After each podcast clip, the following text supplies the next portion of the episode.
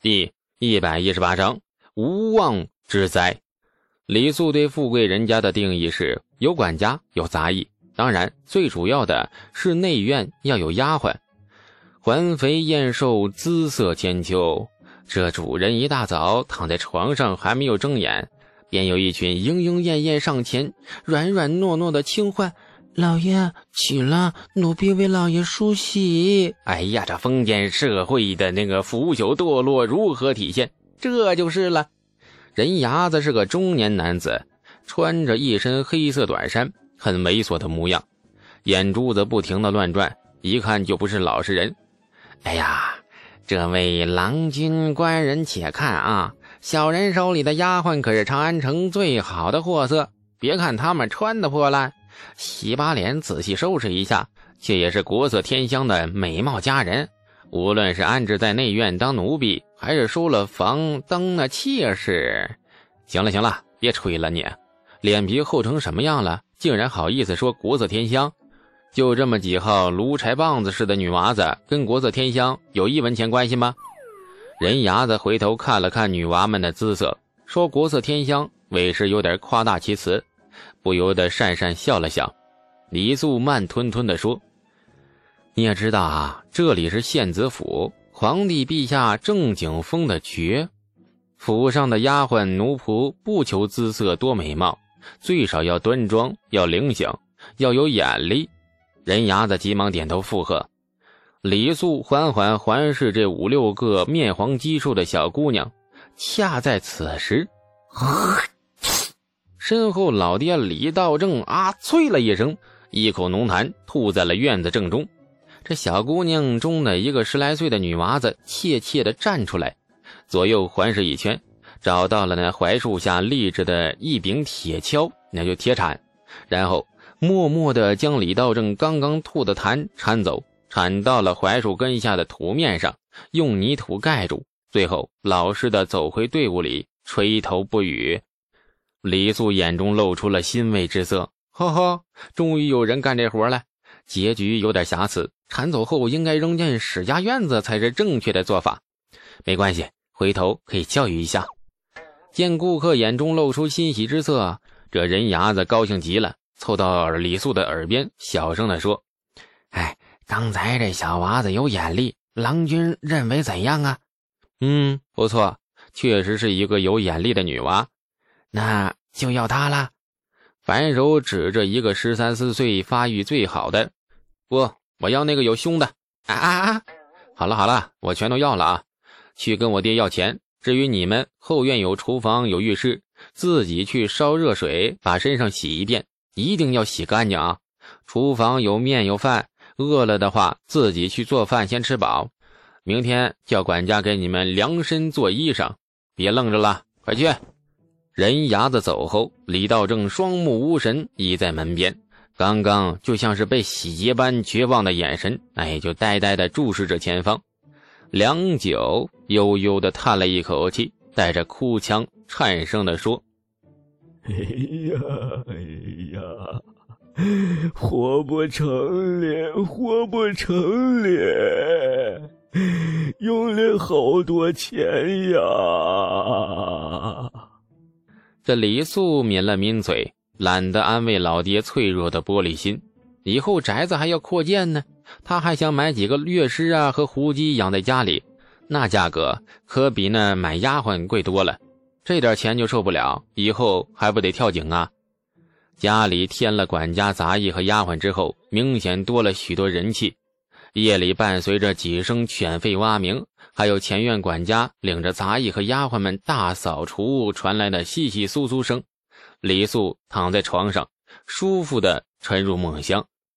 深夜，长安东郊二十里外忽然爆发出了一声巨大声响，紧接着火光冲天，人叫马嘶，一阵急促的马蹄声扰乱了太平村的宁静，飞驰到泾阳县子府门前停下，然后使劲的拍打着门环，很快。管家披着单衣，一脸苍白的跑到了内院门口，大声的喊着内院的丫鬟。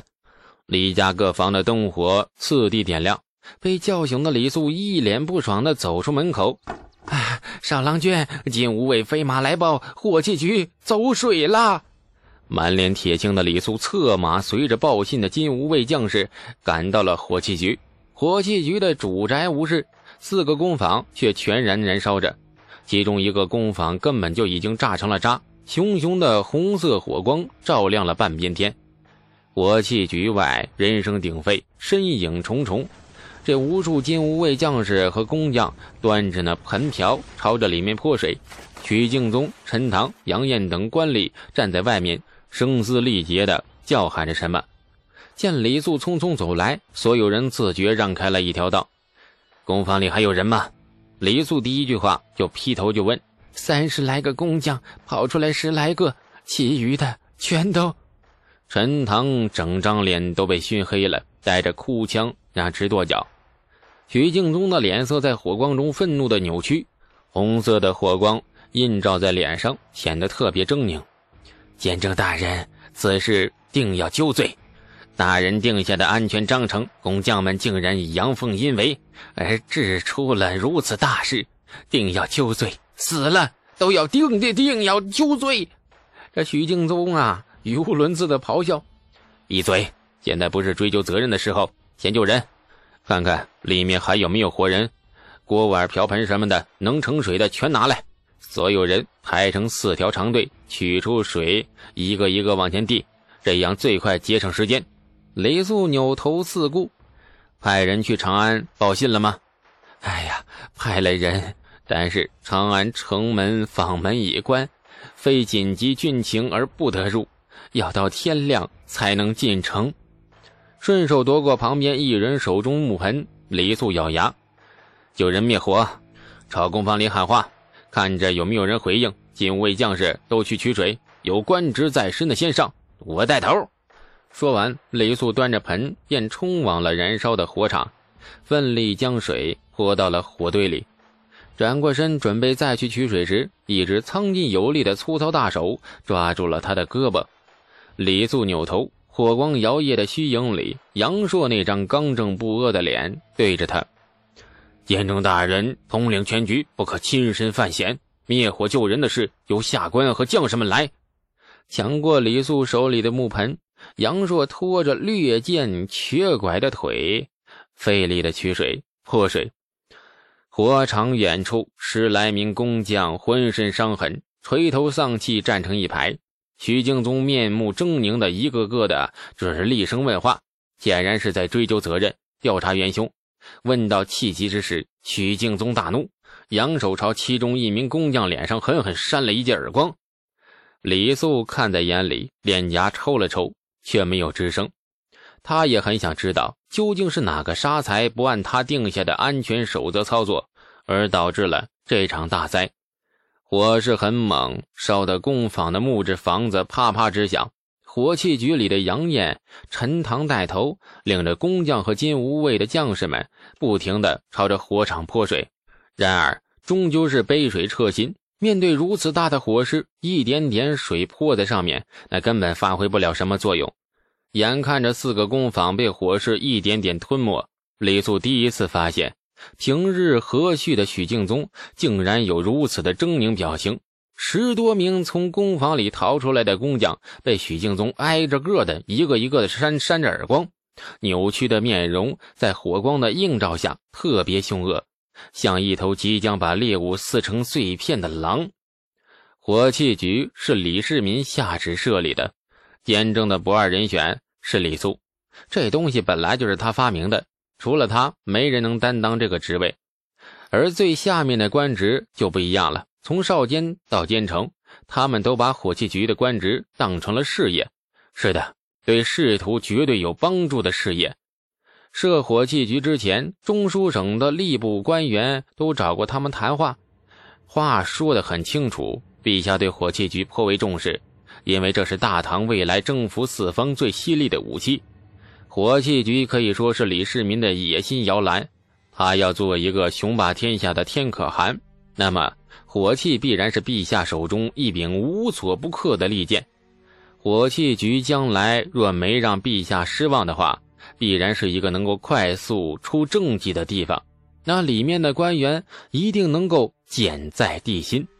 简在地心这四个字对官员来说，简直比那苦大仇深的骚年掉下悬崖捡了一本绝世武功秘籍更幸运。现在火器局出了这么大的事故，对许敬宗来说，无疑给他春风得意的事业狠狠抹了一把黑。敞亮而光明的仕途突然变得暗淡无光。而许敬宗这个人，从本质上来说，是一个唯功利仕途的人，事业暗淡了。温文和煦的他怎能不气急败坏呀？没有任何商量，火器局的官员在李素到来之后便迅速分工：杨艳陈塘灭火，许敬宗审问工匠，追查到底；而李素居中指挥全局。分工是分工，然而火势太大了，无论如何努力，也始终阻止不了火势的蔓延。四个工坊已经在火光中渐渐没了踪影。里面不时传来几声爆炸。若说事发时工坊里尚有没有跑出来的活人，那到了这个时候，里面的活人十有八九啊没有生存的幸理了。这李素面无表情的看着无情的火势，疯狂席卷着一切可以燃烧起来的东西，心却越来越沉重。烧了房子，他并不在乎，这算不上太大的损失。然而，近二十个工匠的性命，却令他感到非常沉痛。他杀过人，也算计过人。松州之战，因为他的一个发明而杀了五万吐蕃兵。那时的他根本连眼都不眨，没别的原因，因为这些人惹到他了，或者说间接的惹到他了。杀了毫无心理负担。然而今晚被大火吞噬了近二十个工匠，却是无辜的。扭过头，李素发现许敬宗仍在气急败坏地扇着工匠的耳光，看来还没有查出谁是肇事者。屋漏偏逢连夜雨，就在这时啊，夜空中莫名的刮起了一阵风，烧得正旺的火势被风吹的呀，就往东面斜过去了。庞大的火蛇调皮地舔了一下离火器局主宅仅在咫尺之遥的一棵银杏树。茂盛的树枝顿时燃烧起来，所有人看得心头一紧，雷素更是心头大颤，扬声喊道：“工坊放弃，不管了，快把主宅边的那片树全砍掉，划出隔离带。还有，努力握了握拳头，李素神情凝重。还有主宅北边的库房里存着五大桶的火药。”亲爱的听众朋友，感谢您的收听，去运用商店下载 Patreon 运用城市。在首页搜索海量有声书，或点击下方链接听更多小说等内容。